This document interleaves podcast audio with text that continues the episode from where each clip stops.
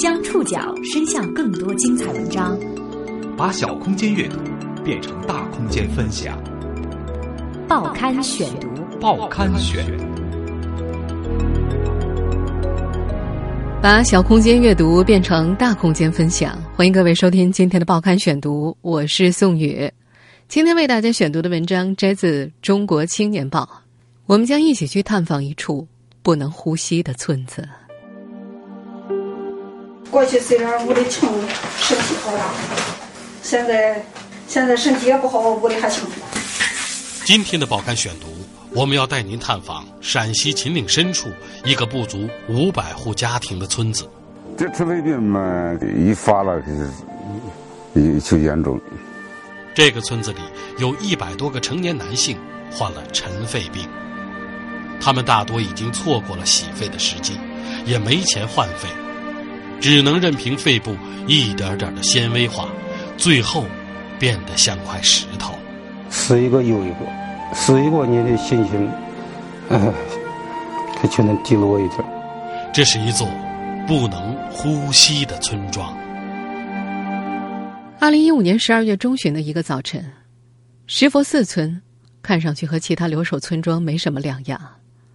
一大早出来干活的是老人和女人。一直到太阳漫过山头，气温开始上升，村里的中年男人们才忽然从各家院子里冒出来。他们慢悠悠的拎着凳子走到门口，眯着眼睛晒太阳。比起往年，这已经是暖和的冬天了。他们想抓紧享受这救命的天气。这时，山下的诊所也热闹起来，几个大人抱着小孩坐在诊室中间的火盆旁。他们周围是里外几层的尘肺病病人。关键是要注意保暖。保暖啊！吸烟的场合那些地方对啊。阴阳要跟着上。阴阳油腻东西都不敢吃，吃不了，受不了。这个不到三十平方米的小房子里，竖满了输液架，每个架子上都挂着三四个药瓶。在病人和错乱的输液管之间，医生郑中友只能够侧身低头前行。那些来得晚的病人不得不在诊所外面的空地上接受治疗。除了喧闹的小诊所，这个村子的其他地方大多很安静。木工作坊里的电锯声成了村子街道上唯一的声响。在石佛寺村，医生和木匠是最忙碌的两种职业。大部分时间，木匠都在给村里的男人打造寿材。这个藏在陕西山阳县秦岭深处、不足五百户家庭的村子，有一百多个成年男性患上了尘肺病。就算日夜不停，他们的寿材也需要四年才能做完。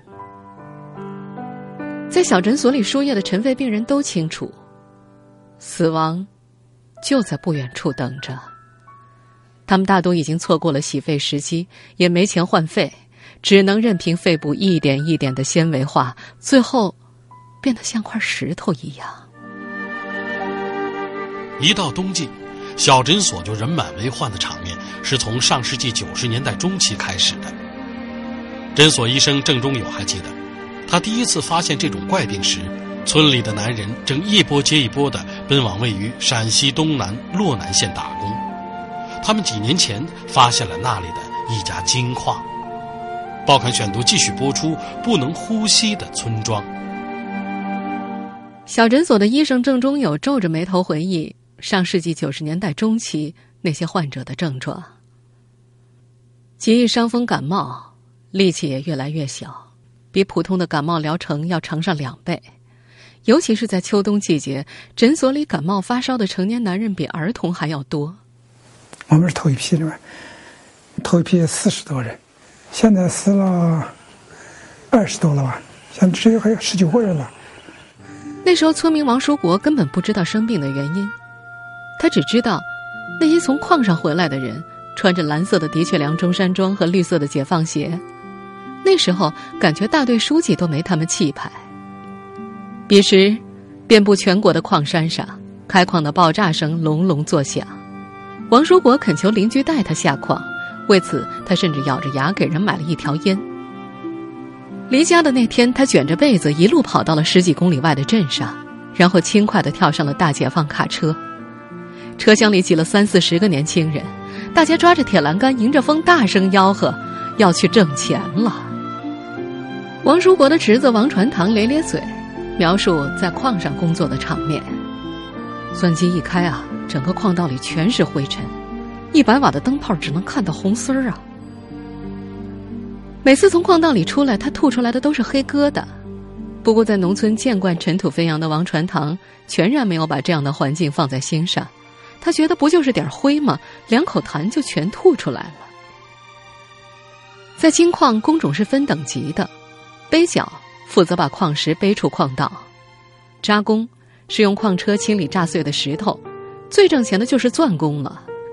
上世纪九十年代初期，打一天钻可以收入五十块钱。钻工负责在矿道截面上打洞，是接触粉尘最多的工种。同样做过钻工的王叔来回忆。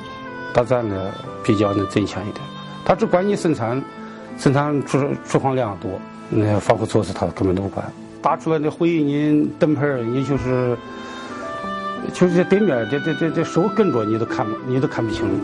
最后进到到西安去检查，那教授说是是不是打钻了？啊，是打钻了。哎呀，人家打钻了，那这就是这个，那就是尘肺病了。和村里的同龄人一样。在从医之前，郑中友也在金矿打过三年工，在先后做了一年多的背角和扎工之后，他终于抱上了钻机。可当他揣着打钻四个月挣来的几千块钱回家过年的时候，在从矿上下山的路上被劫匪抢得身无分文，又饿又冷，搭了一个星期的顺风车才到家里。这次经历让他再也不敢踏进矿山，转而重新拾起做医生的梦想，在家自学医术。一九九六年，正在函授本科的他，在医学书当中得知了一个新名词——尘肺病。他突然间明白了，之前村里的怪病原来就是和矿井有关的。如今，在接触过村里九成以上的尘肺病之后，他时常感叹：还真得谢谢那几个抢他的老乡。坐在诊所里整洁的办公桌旁。这个戴着眼镜正在开处方的医生抬起头，挑起眉毛说：“如果在矿上再多待几个月，我可能早就死了。”二十多年间，郑中友治疗尘肺病的消炎药换了好几茬，救命的强心针也用过了上百支，但没有什么能阻挡死亡的阴影逐渐压向整个村子。报刊选读继续播出。不能呼吸的村庄。作为医生的郑中友，接到过无数次尘肺病患者家属的电话。他记得半夜里那些丢了魂儿一样的求救声。村里人都清楚，如果半夜响起摩托车轰鸣声，那一定是郑中友正在赶往某个尘肺病病人的家里。那些需要在家治疗的病人已经很难下床了，需要日夜守着制氧机。他们的生活半径是一条几米长的橡胶管。到了晚上，因为发热，制氧机每隔几十分钟都要暂停工作五分钟。这时候，他们只能够把碗口粗的管子罩在烧开的热水壶上，用水蒸气代替氧气。一个病人指着自己的喉咙说：“热气啊，能把喉咙里的痰化开。”因为躺下就会憋得无法呼吸，他们只能整夜靠在墙上休息。即便这样，他们也可能随时被突如其来的咳嗽或者憋气惊醒。每天晚上最多睡两三个小时，这种折磨已经让村里的八个尘肺病人选择了自杀。其中一个下肢瘫痪的病人为了上吊，把自己挂在了卷帘门上，然后用遥控器把铁门升起来。王书国的侄子王传堂，也目睹过自己的哥哥自杀。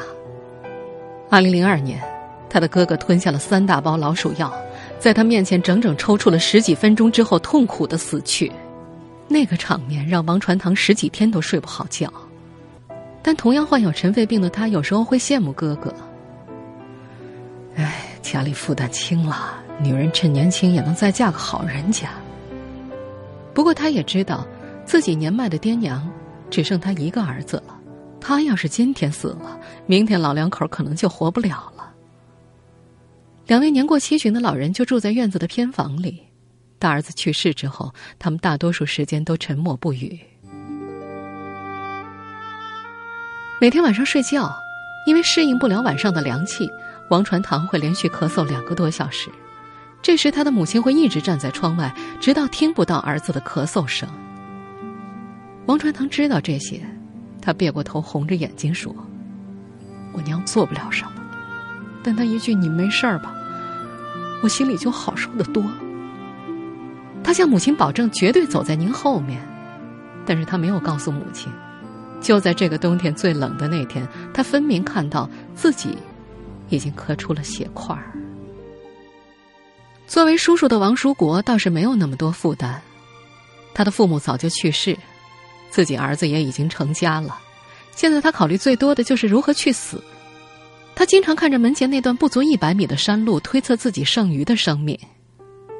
他说：“山下呀，两个尘肺病人需要歇两次才能走完这条路，之后不到一年就死了。”他张开双臂比划路的长度，说自己现在也要歇两次了，估计就活不过明年冬天了。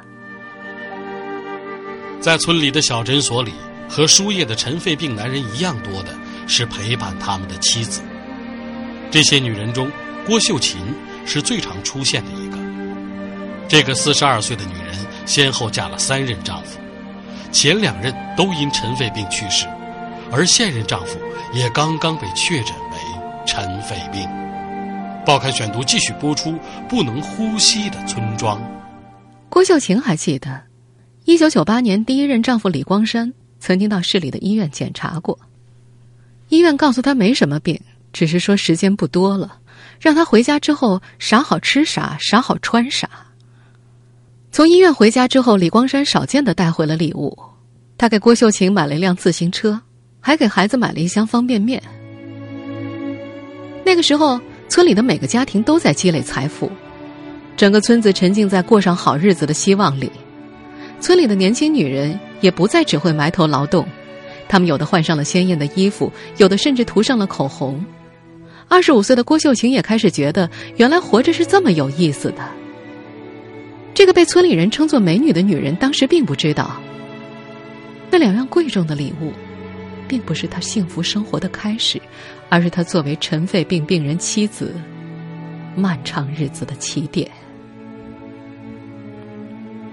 三年之后，李光山成了村里第一个因为尘肺病死亡的男人。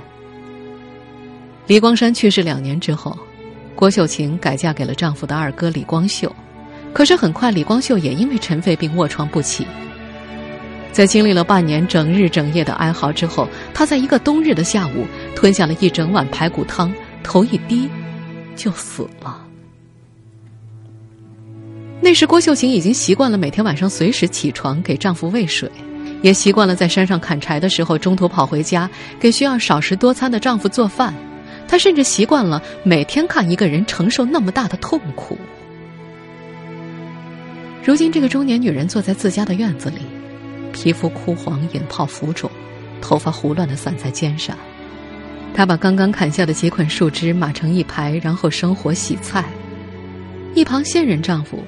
正在看着对面的大山晒着太阳，郭秀琴摆弄着手中的菜叶，淡淡的说：“过去啊，男人对我来说就像是大树，现在可有可无。”李光山死后，村里越来越多从矿上回来的男人开始连家门口的上坡都翻不过去了，他们很快都确诊了自己的病情。这些昔日每次回家都会杯盏交错、大笑着谈论挣钱的男人，几乎在一夜之间都苍老了。有时，他们也会围在火炉旁聊天儿，只不过那时的话题已经变成了肺气肿、肺大泡，还有肺穿孔。这天气暖和还行，冷了就不行了，冷了怕感冒。你们那天就怕感冒吗？嗯，嗯，看到这个好好的。咱气给他现那就错了麻子大，你很累吗？俺累，而且气不够硬。也直到这个时候，他们才知道那些数年前就吸入肺泡的灰尘在肺里沉积着，最终会要了他们的命。上世纪九十年代初，挣钱的幸运最终开始收割他们的生命。不过，在那个所有人做梦都想上矿的时候，村里有些貌似头脑不太灵光的人，宁愿在家借钱生活，也不愿出门打工。现在，他们成了被羡慕的幸运者。报刊选读继续播出：不能呼吸的村庄。上世纪九十年代初，每到过年。亲戚邻居一块吃饭的时候，村里那些宁愿在家借钱生活，也不愿意出门打工的窝囊人，甚至都不会被请上台面。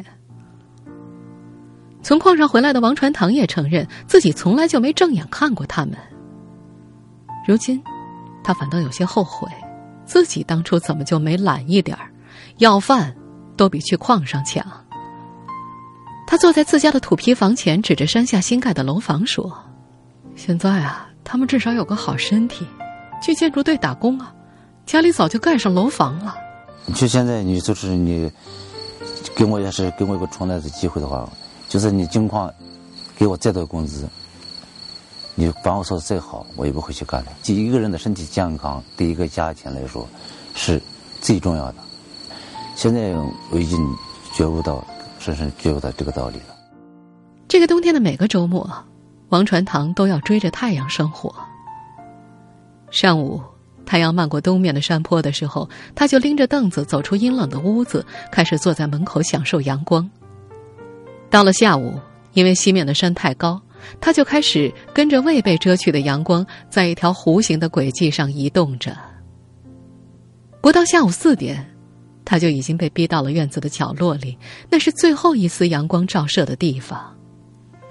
抬头看着快要消失的太阳，他无奈的提起板凳走进屋里，蜷缩着身子，坐到火盆旁。三个月前，这个追着太阳的男人曾经坐在村委会的办公室里，盘问前来采访尘肺病的《中国青年报》的记者。查验记者证件的时候，他靠在椅子上，扬起下巴，眼神里充满不屑，丝毫没有一个尘肺病人身上常见的虚弱。他最后认定，证件看不清啊。不能采访。提到阻拦记者采访的事情，去年年初刚当上村委会文书的王传堂突然就严肃了起来：“哎，干部要有个干部的样子嘛。”他把当上村委会干部当做这辈子最后的荣耀，只是他不知道这份荣耀还能够持续多久。镇上每两个星期一次的例会让他吃不消，骑着摩托车来回行驶三十公里的山路太容易感冒了。镇政府的会议室在三楼，因为不想让别人看到自己气喘吁吁的样子，他每次不是第一个到，就是最后一个到。事实上，这个只有五个人的村委会，其中三个人都是尘肺病人，在工作当中，他们跟普通的村干部没有太多的区别。这五个人工作的村子，原本是个小镇，二零一四年年底，原来的石佛寺镇被撤掉。由之前镇政府附近的两个自然村合并成现在的石佛寺村。从山阳县城出发，公交车在回形针般的山路上行驶四个小时之后，才能够到达石佛寺。村里竖着一块石碑，上面刻着“陕西省扶贫开发工作重点村”。这个曾经的乡镇只有两排不到两百米长的门面房。一侧是建于上世纪八十年代的土房子，另一侧则是和公路一起修建的二层楼房。清晨，整条街上只有几个老人和中年男人在马路边围着火堆烤火，互相沉默。在这个死气沉沉的村子里，医生郑中友是最忙碌的人了。一个正在室外输液的病人望着马路对面的诊所感叹：“ 现在村里啊，谁都没有他有钱。”郑中友的诊所坐落在一个现代化的小区里，与土房子的旧街道隔着一条河，几排六层高的住宅楼，楼顶立着几个大字：“陕南移民搬迁工程。”那个小区路灯、广场、健身器材一应俱全。郑中友小区里的邻居大部分都是在建筑队打工的人和煤窑的矿工。小区也是石佛寺村的尘肺病人议论最多的话题之一。几年前，他们打赢了跟金矿的官司，每人获得一万元到五万元不等的赔偿金。有几个尘肺病人用这些钱在小区里买了房，这房子是留给孩子的，八十平米花了两万，他还要省些钱给自己看病。而对于那些没在小区买房的病人来说，有了房子的人根本就不够困难。贫病交困下，抱怨在石佛寺村无处不在，几乎每个尘肺病人都会抱怨自己遭遇的不公。有人抱怨别人的病情没有自己严重，却从志愿者那里多得到一桶油；还有人抱怨有村民在山下买了房子，但还享受低保。当媒体的关注接踵而来，这个村子也被改变了。报刊选读继续播出：不能呼吸的村庄。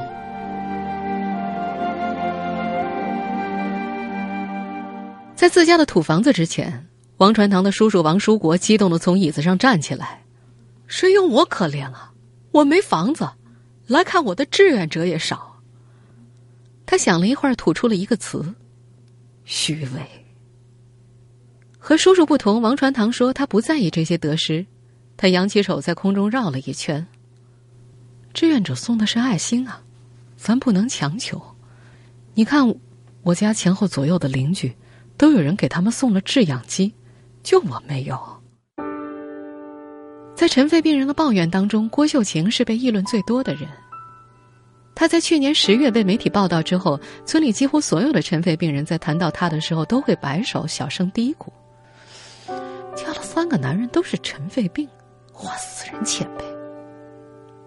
提到郭秀琴，有人撇了撇嘴，他家装的可是防盗门。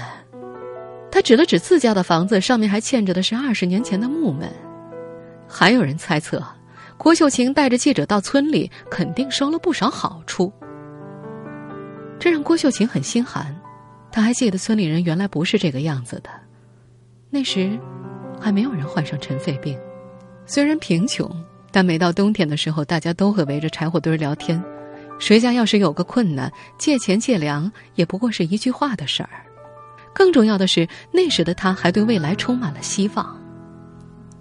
郭秀琴的第二任丈夫是二零一一年去世的，那是村里的尘肺病患者死亡最多的一年，一共有八个人。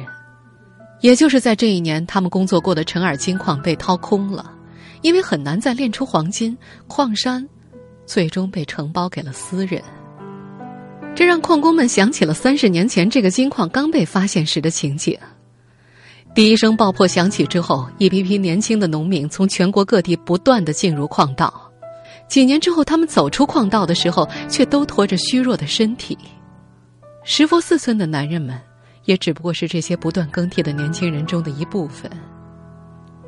二零一四年，王书国和他的工友。也曾作为数据，被写进了卫计委二零一四全国职业病报告。那份报告里说，中国有七十多万尘肺病人。根据原卫生部的数据，自从上世纪五十年代建立职业病报告制度以来，中国已经累计有超过十四万人死于尘肺病。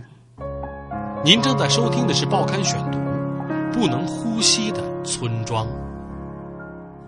也许病人太多了。也许见证过太多次死亡，在石佛寺村，尘肺病似乎已经不那么令人恐惧了。两个患尘肺病的村干部每天依然要骑着摩托车巡视村子，一个刚过三十岁的病人也会在酒桌上喝到酩酊大醉。有一位健康的村民说：“时间长了，就不管他们有没有病了。”医生郑中友也已经熟练掌握了尘肺病的治疗方法。他一本正经的说：“必须要顾心啊，他们很多人都是死在肺心病上的。”他说这番话的时候，诊室里两个正在输液的尘肺病人安静的坐在椅子上。时间回溯到一九八八年，刚高中毕业的郑中友和老乡一起去河南偷矿。有一次，他背着满袋子的矿石往山下狂奔时，看到了半山腰上正在轰鸣的大型机械。打听得知，这是刚投产不久的陈耳金矿。在恳求之下，他最终留下做了杯酒。那时的郑中友还不知道，他是石佛寺村第一个发现陈耳金矿的人。当时在家一天只能够挣不到一块钱，而金矿的工钱每天有十块钱。他迅速把这个消息告诉了村里人。当时的他以为自己的新发现将会给全村人带来好运气。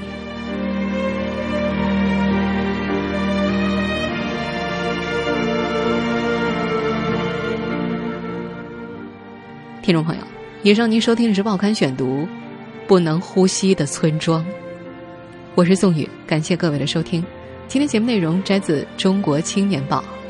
收听节目复播，您可以关注《报刊选读》的公众微信号，我们的微信号码是《报刊选读》拼音全拼，或者登录在南京 APP 和喜马拉雅 FM。我们下次节目时间再见。